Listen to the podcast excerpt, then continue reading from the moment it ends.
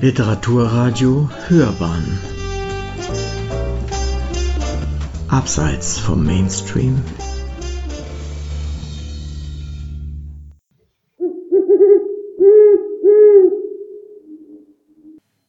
Das Haus, in dem wir auf dem Land wohnen, ist aus Holz. Ein ehemaliger kleiner Getreidestadel, denkmalgeschützt, wurde vor 20 Jahren von einem Architekten, der solche Stadel liebte, gerettet und dann auf ein Waldgrundstück gestellt. Lange stand er da so, ohne dass irgendetwas passiert ist. Dann, als es möglich wurde, dass man darin wohnt, ließ der gute Mann den Stadel ganz einfach mit Holz ausbauen. Aber niemand wollte einziehen, niemand wollte darin wohnen, außer einer ganzen Reihe von Tieren. Als wir das Haus entdeckten, vor nun fast sechs Jahren, lebten darin Siebenschläfer, Hornissen, Wespen, Mäuse, jede Menge Spinnen, Käfer und sicher auch manches Kleintier, das wir gar nicht sahen. Seit einem Jahr wohnen wir ohne Siebenschläfer. Dank eines jungen Katers aus der entfernten Nachbarschaft, der unser Haus mehr liebt als seine Etagenwohnung und der so lange auf dem Haus herumkletterte, bis die ganze Siebenschläfermannschaft auszog.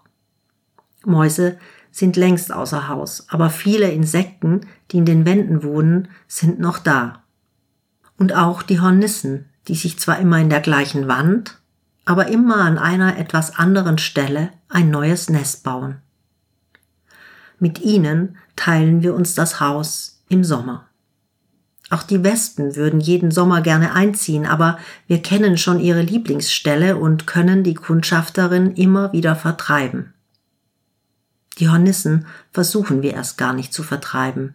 Wir führen mit ihnen eine Art friedliche Koexistenz, haben uns daran gewöhnt, dass sie uns ab und zu morgens bei aufgehender Sonne wecken, weil sich die eine oder andere durch die Balken hinein ins Haus verirrt, hören sie summen und krummeln und arbeiten in der Wand, aber das ist dann auch schon alles. Hornissen haben einen sehr schlechten Ruf, aber wer sie ein paar Jahre erlebt, weiß, wie unaufgeregt und schön sie sind. Wie erhaben sie mit ihren großen Streifenkörpern und Augen, mit denen sie quasi eine Rundumsicht haben, durch die Luft brummen und wirken wie ganz natürliche Drohnen.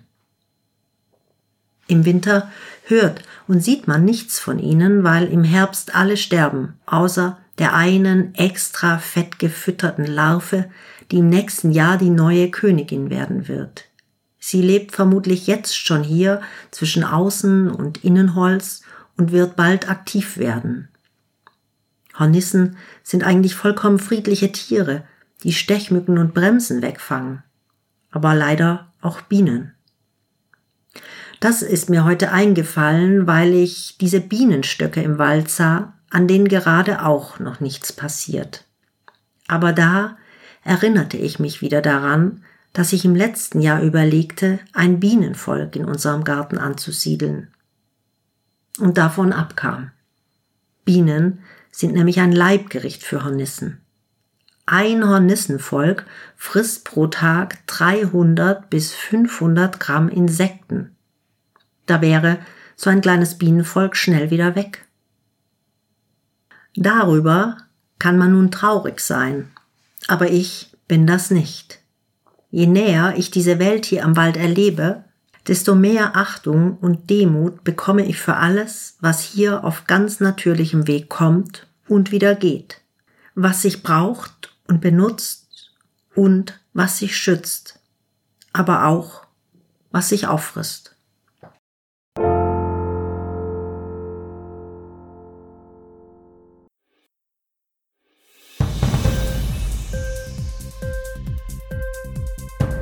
Dir die Sendung gefallen?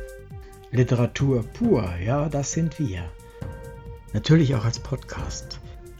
Hier kannst du unsere Podcasts hören. Anchor, Spotify, Apple Podcast, iTunes, Google Podcasts, radio.de und viele andere mehr.